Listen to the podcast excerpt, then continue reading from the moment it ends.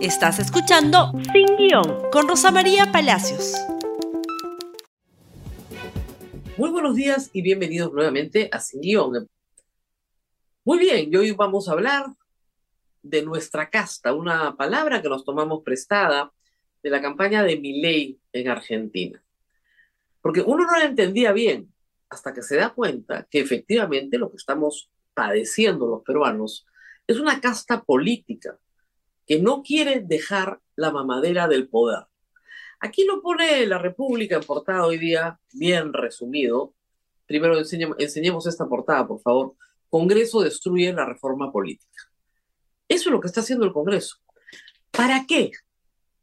Para quedarse ellos, para reelegirse ellos, para perpetuarse ellos, los que están ahora un Congreso que tiene 6% de aprobación, haciendo todas las triquiñuelas del mundo para destruir toda la reforma política y regresarnos no a la constitución del 93, no, no, no, a la de 1979. ¿No me creen? Ayer el Congreso aprobó lo siguiente. Ayer el Congreso, la Comisión de Constitución, en primer término, falta que lo apruebe el Congreso, aprobó el dictamen para modificar la ley, ley, esa sí es rango de ley, no es constitucional, que ya aprobó las primarias abiertas, simultáneas y obligatorias, con 17 votos a, favor, a ¿ah?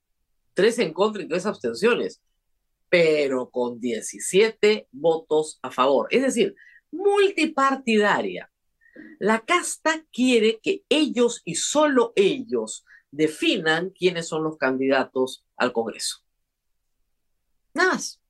Nosotros, nuestra cúpula, el dueño, el patrón, ese decide. El que pone más plata, el que pone más cosas, el que permite que se infiltre a la campaña dinero sucio. Por eso es una casta, pues. Las primarias abiertas, simultáneas y obligatorias, que no son una mala copia de las argentinas, infórmense bien en el Congreso, por favor, lean, háganse el servicio de aparecer no como ignorantes, ¿no? De repente como sinvergüenzas, probablemente. Pero en fin, por lo menos han leído. No es una mala copia de las argentinas. Las primarias iban a garantizar varias cosas a los peruanos. Primero, eliminar el voto preferencial. Ya lo restituyeron. Ayer ya lo restituyeron. Segundo, que limpiáramos en una primera, en una primera vuelta, si quieren una prevuelta, las candidaturas que eran desastrosas. Han dicho que no, que quieren la misma porquería que tenemos ahora, igualitita, igualitita, la misma porquería para elegir, para elegir un Congreso igualitito a este. Y si puede ser el mismo, reelegidos todos, mejor. Es impresionante. O sea, si es malo para el Perú, lo aprueban. Esa es la consigna. Igualitito quieren el Congreso, igualito. Las mismas personas. ¿Cómo van a lograr eso? Porque ya aprobaron la reelección, pues, con 93 votos, ese es un cambio constitucional. Ya aprobaron la reelección. Listo. Han vuelto a poner ayer el requisito de medio millón de firmas para constituir un partido político. Lo han vuelto a poner ayer, para que no se inscriba ningún partido más. Tienen en la agenda, pero se chuparon ayer, se chuparon, ¿no es cierto? Desaparecer los movimientos regionales. La idea la ha expresado el ex miembro del Tribunal Constitucional, Carlos Mesía, es que Perú tenga tres o cuatro partidos, nada más. Claro, lo que le gusta a él, ¿no? Tres o cuatro partidos, en un tiempo seríamos tres o cuatro partidos. Es decir, que nadie puede inscribirse. Que cada vez la participación sea más difícil y que tengamos que escoger entre el menú, el menú que ellos nos dan, que la cúpula del partido escoge. Porque van a decirles, no, pero si las primarias quedan para los que quieran, pues, ¿no? Otros partidos por delegados, otros partidos un militante un voto, como les dé la gana. Eso es imposible, es inviable, no se pueden hacer los tres sistemas a las veces, es ridículo. Todo el Perú tenía que ir a votar octubre, noviembre, todo el Perú a su local de votación y votar por un partido para presidente, un partido para Congreso, ahí sí usando voto preferencial. El resultado de esa primera elección conforma las listas parlamentarias y vamos a votar en abril. Y vamos a votar en abril habiendo hecho esa colada primera. Los partidos que no pasan del 1.5%, que es bajo, es bajo, yo lo hubiera puesto más alto, no participan en la elección nacional. Y sacamos a todo Lilliput de ahí.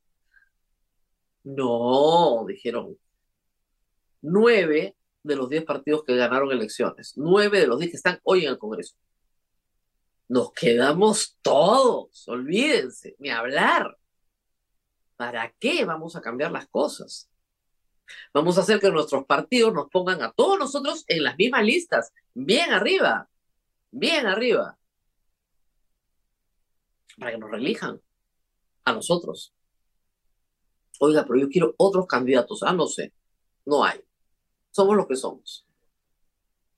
¿Pueden imaginar el descaro, la prepotencia?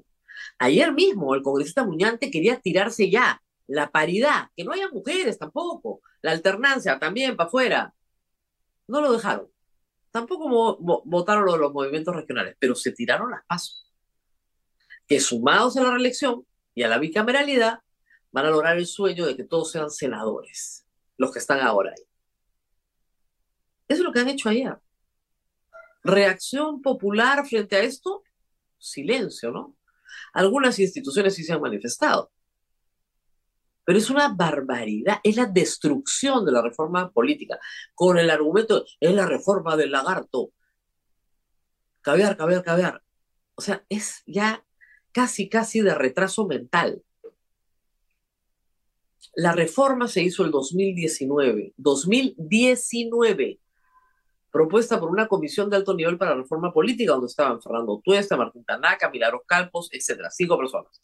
Ellos proponen y el Congreso de Fujimori, el Congreso que había entrado con 73 congresistas del Fujimorismo, aprueba las PASO, pero las suspenden en pandemia. Para derrocar un presidente no tuvieron problema con la pandemia, ahí no, no. Pero para ir a las PASO, suspendidas. Y para las elecciones regionales y municipales también las suspendieron porque había pandemia. Había pandemia, sí. Bueno, la suspendieron de nuevo. ¿Pueden imaginar? El 2022, ¿ah? Sí, no, no, la pandemia era muy difícil, no se podía hacer. Y cuando por fin tenemos la esperanza de tener un Congreso un poquito mejor, estos señores congresistas deciden que ya no van a haber más partidos políticos, le cierran la inscripción a todos, buscan aniquilar los movimientos regionales reelegirse y que encima no hayan paso.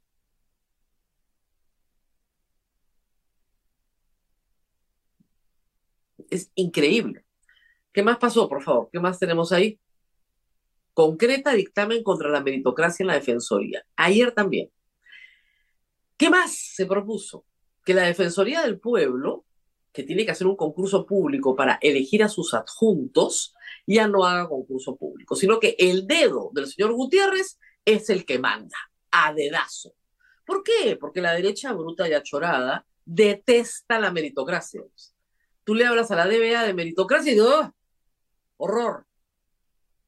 Porque saben que no tienen mérito ni para ser congresistas. Pues. Entonces, cualquier cosa que sea mérito es caviar. Nada más. A dedo tiene que ser. Aprobado ayer también en la Comisión de Constitución el dedo del señor Gutiérrez, que además ha logrado que se le ampare el derecho a quedarse perpetuamente en el puesto si el Congreso no le encuentra sustituto, luego de cinco años. ¿Eh? ¿Qué tal?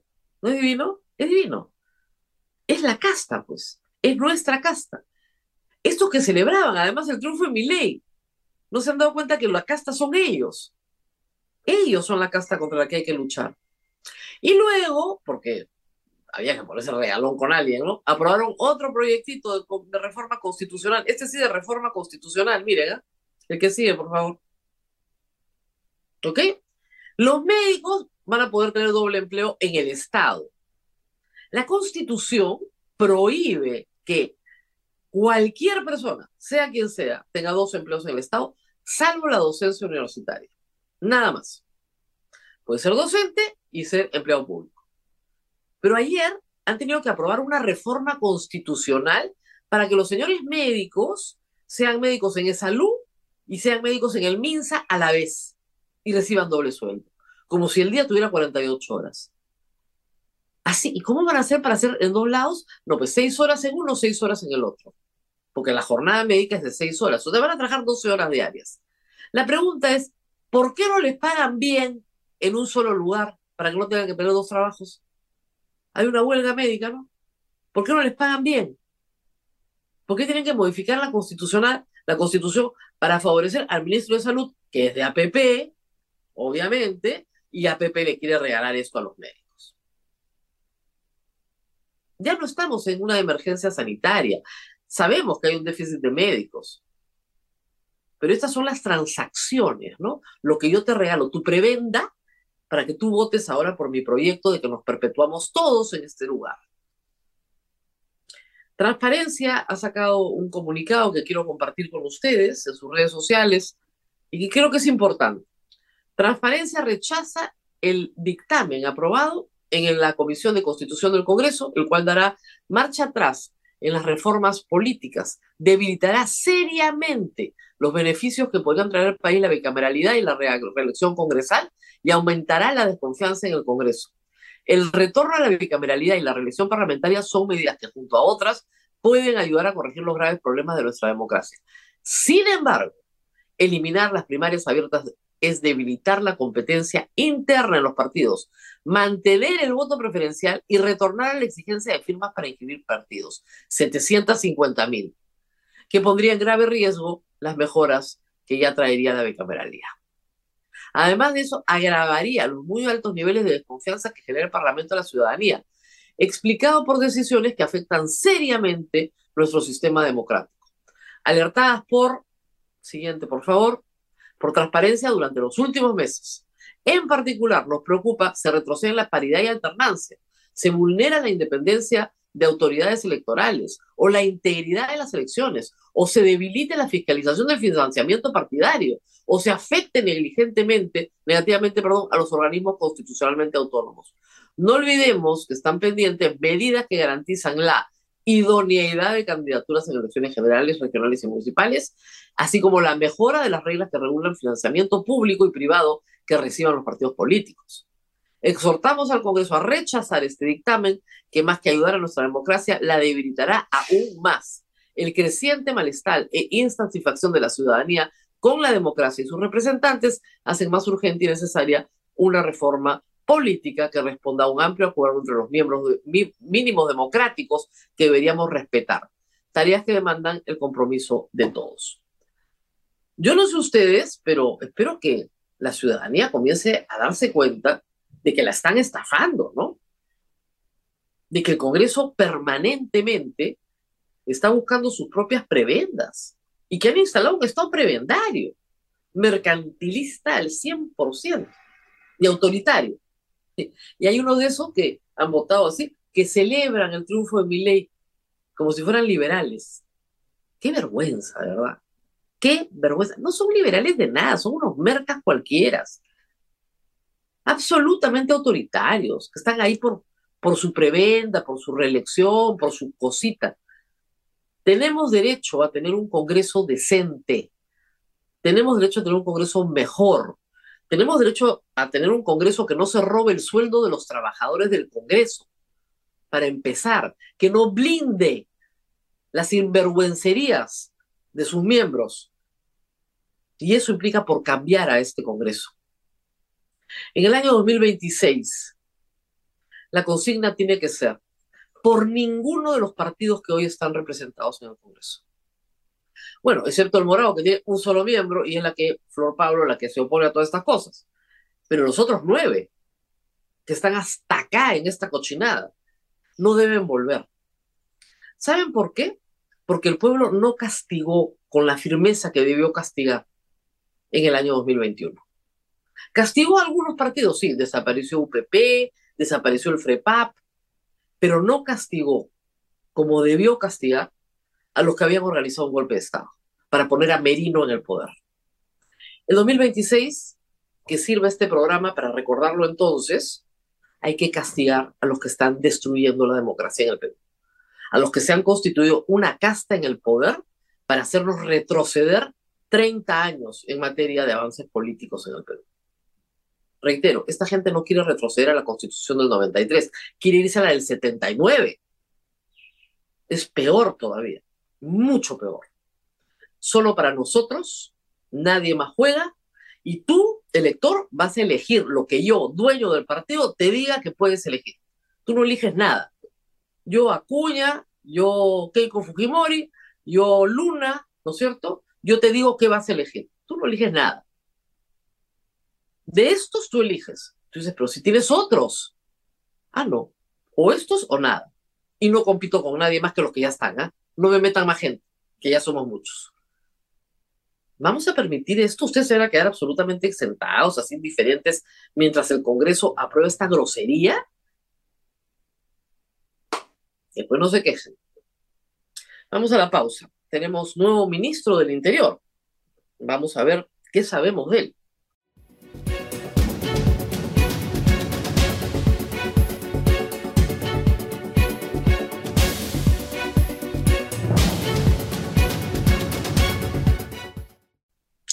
Tenemos nuevo ministro del Interior. Se demoraron seis días. Se ha narrado en varios medios, el comercio entre ellos, una pugna interna entre el grupo de Nicaragua Boluarte y el grupo de Alberto Tarola para decir quién era ministro. Ganó Tarola después de seis días de bronca y ya hay nuevo ministro del Interior. ¿Quién es? Es el señor Víctor Torres Falcón. Es el nuevo ministro del Interior. ¿Qué sabemos del señor Víctor Torres Falcón? Bueno, no muchas cosas, según informa el, eh, la República. Sabemos que fue graduado de la Guardia Civil, ¿no es cierto? que tuvo varios cargos de importancia dentro de la Policía Nacional, llegando a ser jefe del Estado Mayor en el año 2015. Sabemos que eh, fue jefe en el BRAEM, probablemente ahí conoció a Alberto Tarola, eh, que era entonces, en la época de Humala, jefe de Debida, y que por ahí viene la cercanía con el señor Torre Falcón. ¿Se esperan cambios importantes, alguna receta nueva? No, lo mismo de siempre, probablemente. Pero lo que sí ha llamado la atención es lo que publicó ayer Juliana Oxford en sus redes sociales. Y lo que publicó está acá.